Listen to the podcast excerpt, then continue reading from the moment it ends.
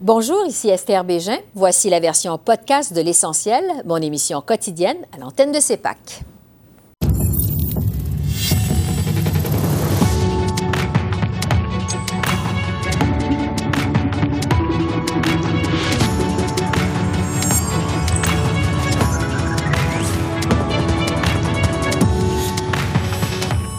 Le gouvernement Trudeau encore sous pression pour dévoiler son plan pour la vaccination au Canada.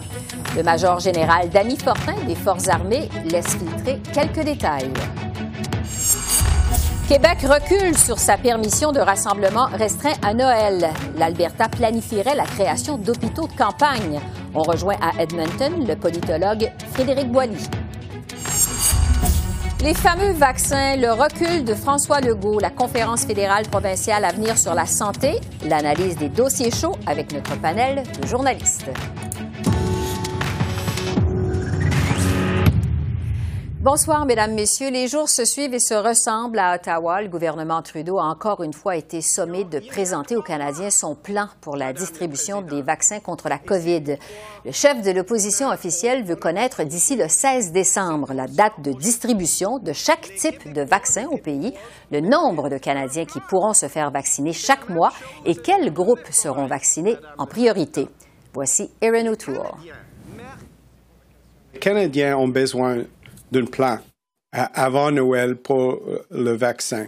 Un plan avec des détails, particulièrement pour nos communautés autochtones, les forces armées canadiennes et nos vétérans, les trois euh, enjeux euh, dans, le, dans la juridiction fédérale.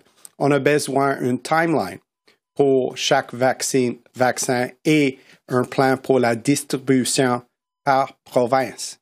Il n'y a pas un plan maintenant et nos forces armées canadiennes ont besoin d'un plan aussi pour leur mission d'aider le gouvernement avec le vaccin. Et justement, le major général Danny Fortin des Forces armées canadiennes a participé aujourd'hui au point de presse hebdomadaire des autorités de la santé publique.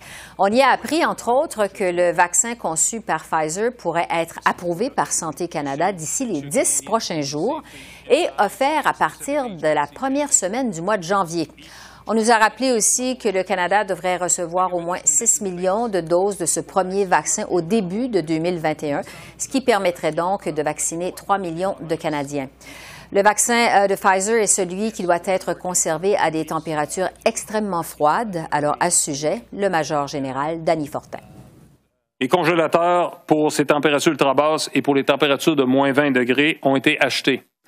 Euh, ils sont, euh, nous suivons de près les échéances. Ils sont présentement en voie d'être livrés, installés, et on assure la distribution aux provinces dès leur réception. Des contrats sont établis pour de la glace sèche. Les trousses de manutention sont assemblées et seront installées aux différents points de transfert de la chaîne euh, du froid en collaboration étroite avec nos partenaires. Les vaccins qui sont conservés à température ultra basse et ceux congelés à moins 20 seront euh, les premiers à être offerts euh, à compter de janvier. Pendant ce temps, il semble que plusieurs Québécois devront euh, changer leur plan pour le temps des fêtes. Euh, le gouvernement Legault fait marche arrière sur sa décision de permettre deux rassemblements de 10 personnes entre le 24 et le 27 décembre. Le premier ministre avait proposé un contrat moral aux Québécois à la mi-novembre, mais tout cela était conditionnel à ce que la situation sanitaire ne se détériore pas. Devant la hausse des cas de COVID-19 et la pression de plus en plus forte sur les hôpitaux, François Legault euh, affirme qu'il n'avait plus le choix de reculer. C'est pas réaliste. Et je le répète, on doit, quand on prend notre décision pour Noël, d'abord penser aux infirmières, penser au personnel qui est déjà fatigué. Il faut penser aussi à nos parents, nos grands-parents qu'on aimerait rencontrer à Noël. Il n'y a personne, je suis certain, au Québec qui veut regretter un peu toute sa vie d'avoir contaminé euh, sa mère, son grand-père, euh, avec les conséquences possibles qu'on euh, connaît. Donc, je vous annonce aujourd'hui que les deux journées de rassemblement qui étaient prévues à Noël vont être annulées. Cela dit, le premier ministre Legault a aussi dû se livrer à un mea culpa à ce point de presse lors d'une entrevue accordée récemment au magazine L'Actualité. M. Legault euh, avait soutenu qu'il n'avait commis aucune erreur depuis le début de la pandémie. L'opposition euh, à l'Assemblée nationale lui a donc reproché de se donner une note parfaite, et ce malgré tous les problèmes rencontrés dans les CHSLD au début de la crise de la COVID. Voici à nouveau François Legault pour revenir sur les commentaires de certaines personnes de l'opposition aujourd'hui, de dire que je me donne une note parfaite là, pour la gestion de la crise. Je me donne pas une note parfaite pour la gestion de la crise. Si c'était à refaire, euh, ben, j'ouvrirais pas la porte à deux jours de rassemblement à Noël. Mais en même temps, bon, à l'époque, quand on a pris cette décision-là, on pensait sincèrement que c'était possible que la situation s'améliore. À l'instar du Québec, la situation se détériore en Alberta, qui continue d'établir de nouveaux records quotidiens d'infection à la COVID. En fait, l'Alberta euh, figure maintenant en tête au pays pour le nombre de cas actifs par habitant, ce qui entraîne une énorme pression sur le système hospitalier, tellement que l'Alberta envisage mettre en place des hôpitaux de campagne à Calgary et à Edmonton pour faire face à la crise. C'est justement à Edmonton que je retrouve Frédéric Boily, qui est politologue à l'Université de l'Alberta. Bonjour Frédéric. Bonjour. Bon, on rapporte que les pires prédictions sont en train de se concrétiser en Alberta. Jusqu'à quel point la situation est critique chez vous? Elle est critique euh, et on pourrait donner, euh, disons, en preuve le fait que maintenant, euh, les lits de soins intensifs qui étaient précisément pour la COVID, pour ceux qui souffrent de la COVID-19, maintenant sont à pleine capacité. C'est-à-dire mm-hmm. qu'on avait une capacité de 70 et là maintenant, on l'a dépassé et de beaucoup. Et ce qui fait que si les, loin, les lits de soins intensifs euh, sont euh, pleins maintenant, c'est qu'il faut trouver donc des places supplémentaires. D'où cette fameuse demande qui a été faite là, euh, auprès du gouvernement fédéral et de la Croix-Rouge pour établir des hôpitaux de campagne au cas où la situation se détériorait encore. En tout cas, c'est, disons, ce que le gouvernement affirme et certains déjà disent que on s'en va manifestement vers cette solution-là. Oui, parce qu'on parle de quatre hôpitaux de campagne en tout. Euh, ce serait euh, pour quand et pour combien de patients éventuels? Est-ce qu'on a ces détails-là? Non, je pense qu'on n'a pas encore ces détails-là, ou en tout cas, quand la nouvelle a sorti hier, euh, et en fait, le gouvernement était plutôt réticent à en parler, ce sont des sources extérieures mm-hmm. qui sont venues en parler, et par la suite, ça a été confirmé comme quoi on avait des pourparlers d'entreprise du côté du gouvernement, et comme je vous l'ai mentionné, c'est que le gouvernement se défend encore, et les services de santé se disent que c'est encore préventif, c'est-à-dire qu'on veut prévoir une situation qui pourrait se détériorer. Sauf qu'avec le nombre de cas qu'il y a eu, dans, disons, dans les deux dernières semaines, et le fait que l'Alberta maintenant a plus euh, de cas euh, actifs euh, au pays, ben ça fait en sorte que on, a l'impression qu'il va y avoir un besoin pour des hôpitaux de campagne et que par conséquent la situation s'est trop détériorée dans les dernières, les deux dernières semaines, je vous dirais, et euh, là, ce qu'on va surveiller, c'est la prochaine semaine qui va être probablement cruciale euh, pour savoir si les mesures qui ont été prises euh, la semaine dernière de renforcement vont donner des résultats parce que cette semaine, ça n'a pas semblé euh, donner de résultats. Bon, vous parlez des mesures prises la semaine dernière. Ça m'amène à vous parler de la gestion de la pandémie de façon générale en Alberta, alors qu'il y a une majorité de provinces canadiennes qui prenaient des mesures sévères pour freiner la propagation euh, de la pandémie. En Alberta, euh, on décrétait pas vraiment de confinement. Le masque n'était pas obligatoire partout. Il y a des bars, des restaurants qui restaient ouverts. Est-ce que l'Alberta, je dirais, s'est réveillé un peu en retard par rapport à la COVID, a été négligente dans sa gestion de la COVID?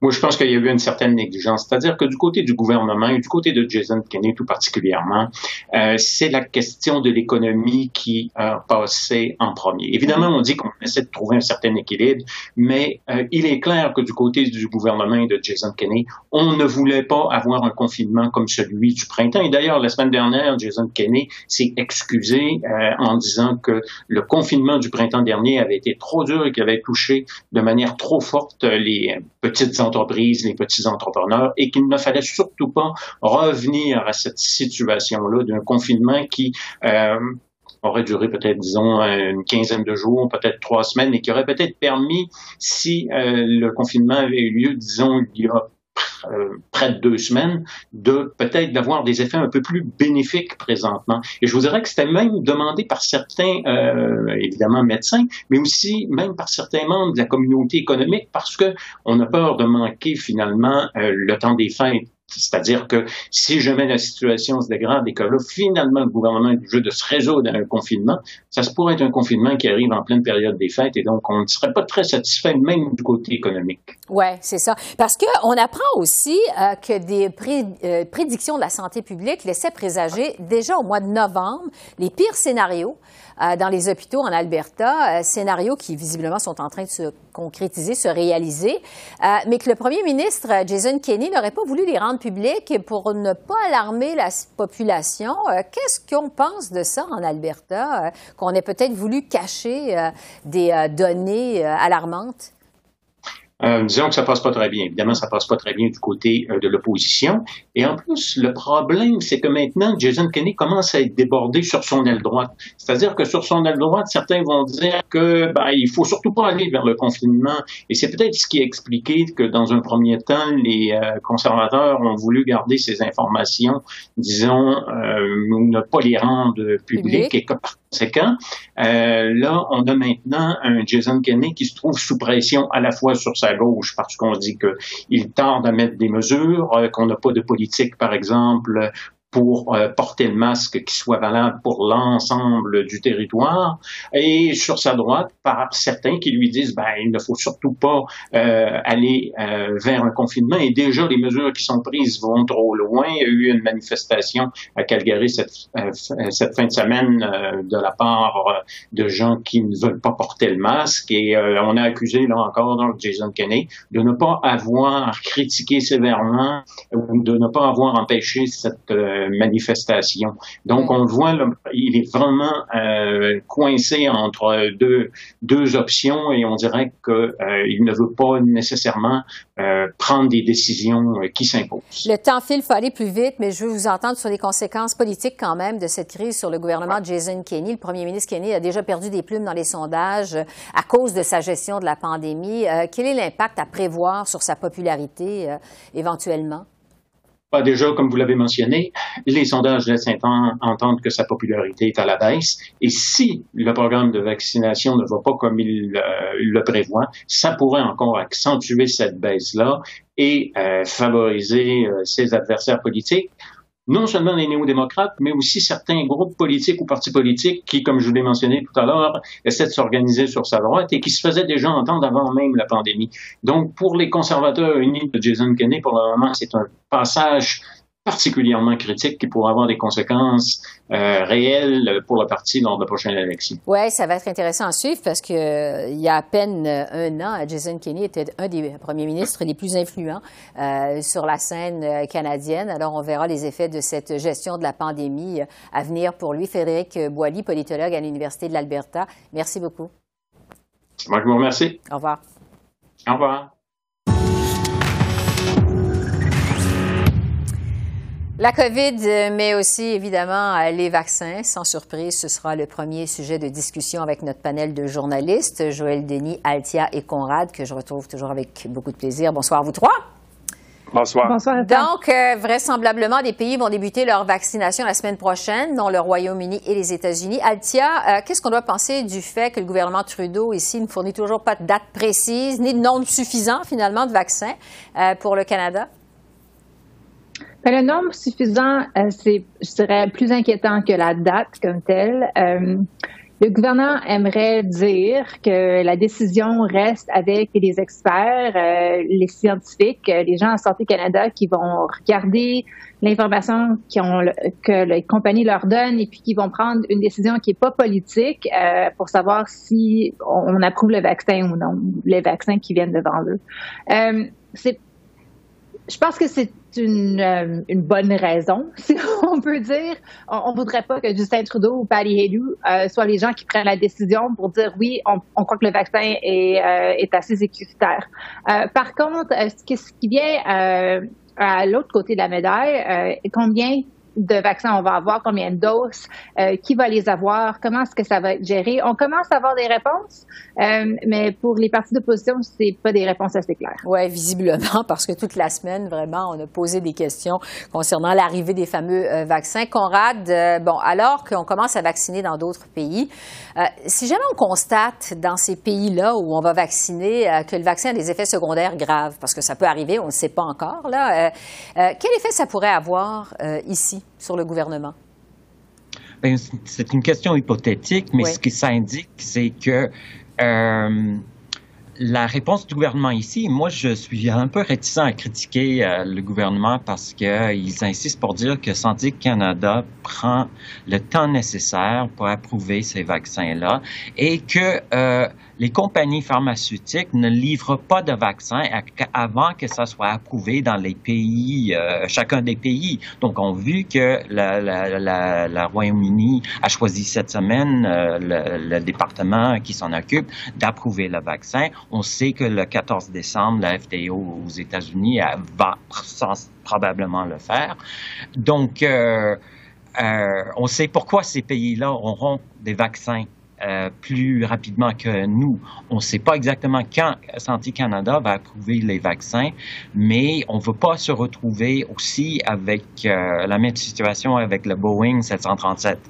Donc, euh, mais, oh, je, plaisante d'une certaine façon, mais ce que ça indique aussi, moi, je, ne, suis pas inquiet. Je trouve que on, exagère en disant que le Canada a un retard important par rapport aux autres pays.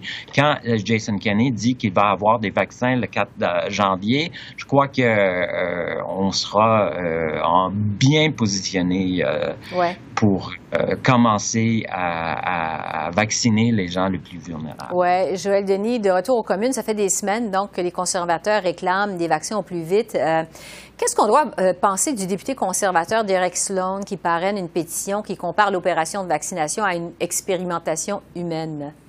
en fait, c'est assez, comment dirais-je, paradoxal de voir que ce député conservateur dépose cette pétition alors que son chef fait une croisade pour obtenir justement des réponses plus claires à la vaccination, au vaccin, à la date de distribution et euh, le reste de l'opération. Mm-hmm. Donc, ça vient un peu miner le travail que fait euh, Aaron O'Toole. D'ailleurs, il a été beaucoup interrogé à ce sujet au cours des dernières heures euh, et même durant la journée des débats, supportant sur sa motion qui demande justement au gouvernement de présenter un plan précis d'ici le 16 décembre par rapport à la distribution et l'accès au vaccin. Donc, mais je suis d'accord avec Corrad. Je trouve qu'on exagère un peu la portée des critiques euh, il y a beaucoup de variables inconnues encore, mhm. et c'est pour cette raison que le gouvernement euh, hésite à donner une date précise parce qu'il peut y avoir euh, une, des pépins de, de, de, production du vaccin et ça pourrait arriver pour certaines compagnies. Les machines pourraient lâcher, donc ça, ça pourrait reporter d'autant l'accès au vaccin. Donc, on veut avoir la certitude que ce soit coulé dans le béton avec ce comète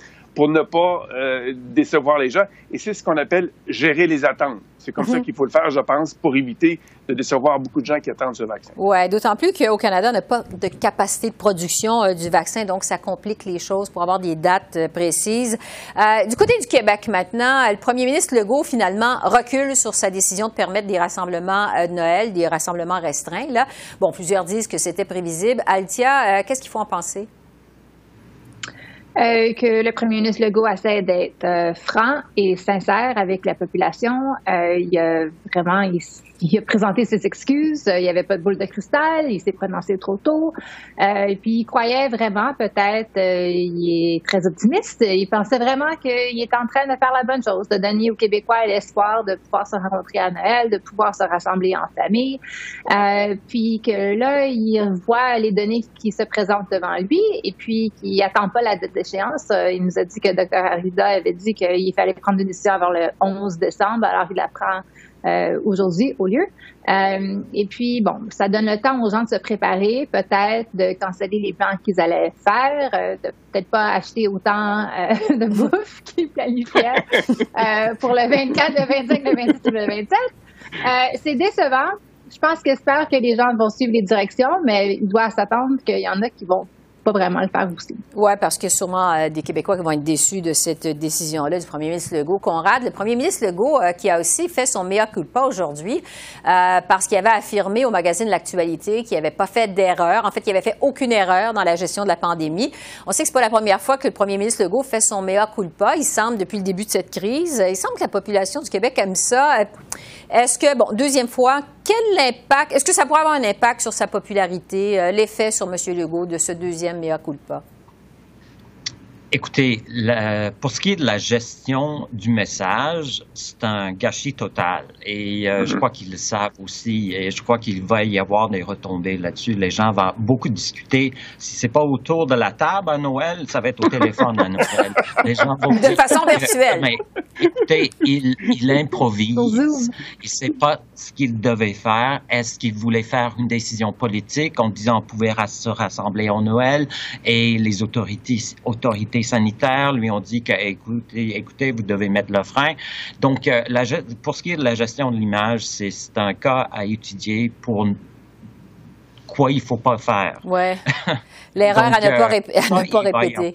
donc, euh, oui, c'était c'était très mal fait. Ouais.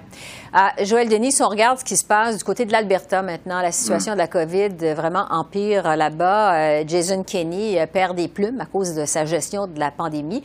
Si on pense qu'il y a à peine un an, euh, quand même, Jason Kenney, c'était le premier ministre le plus influent au Canada de tous les premiers ministres provinciaux. Quel impact ça pourrait avoir en bout de ligne sur le premier ministre Jason Kenney? On sait que c'est quelqu'un qui a beaucoup d'ambition. Qu'est-ce que vous en pensez?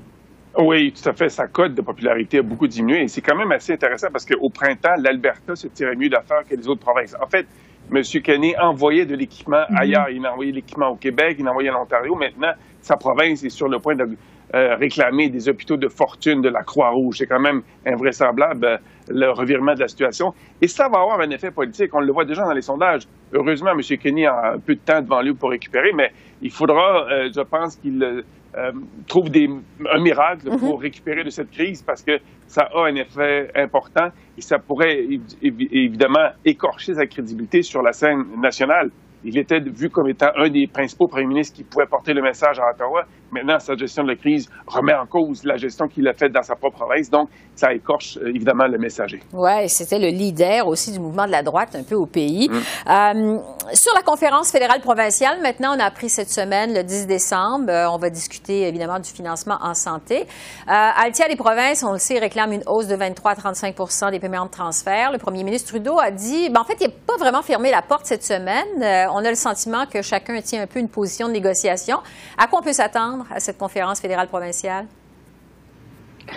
Ben, c'est toujours bien intéressant. Euh, le problème, vraiment, c'est que euh, les provinces euh, n'ont pas la capacité de pouvoir vraiment remplir toutes leurs responsabilités en, en termes de, de, transfert de santé de, des hôpitaux, des infirmières, des médecins.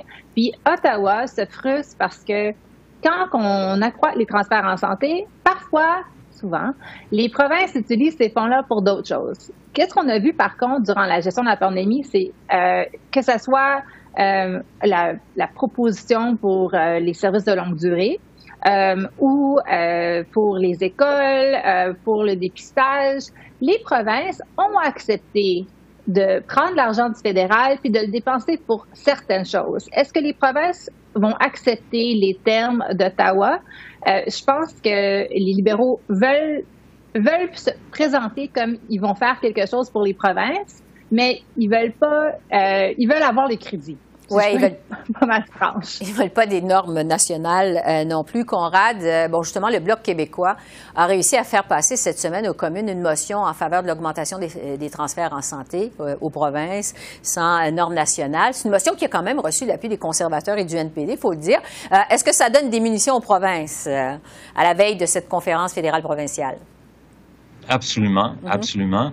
Euh, je crois que, mais je crois que Aaron O'Toole, en tant que chef conservateur, euh, se crée un petit problème euh, pour, dans, pour l'avenir si jamais il devient premier ministre sur cette question-là.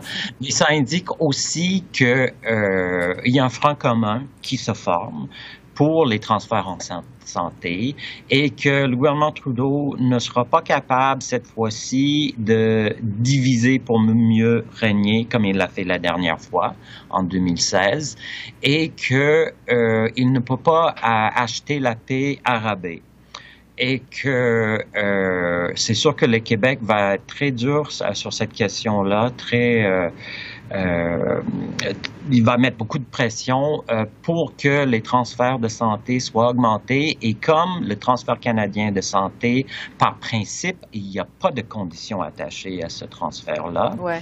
Euh, c'est un principe fondamental de ce transfert depuis sa, son existence que l'idée d'essayer d'y de, attacher des conditions ne va, ça va, ça passerait tout simplement pas. Mhm.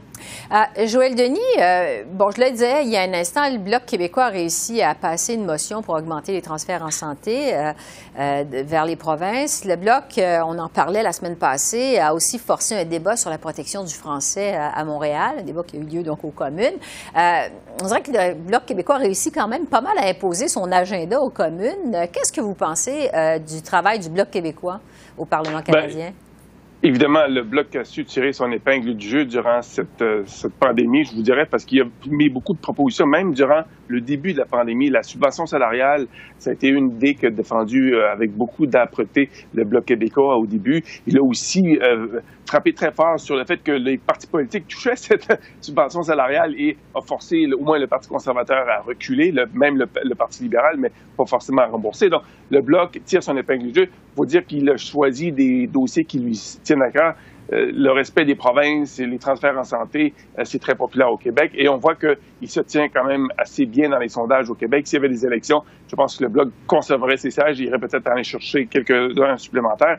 Donc, ça ouvre la porte à un débat ou à une campagne assez intéressante et qui, faut-il le rappeler, je pense, devrait avoir lieu au printemps. On semble se préparer, tous les partis politiques se préparent pour un, affrontement électoral au printemps, après le dépôt du budget fédéral. Il nous reste moins d'une minute. Euh, Altia, est-ce que vous êtes d'accord avec Joël Denis là-dessus?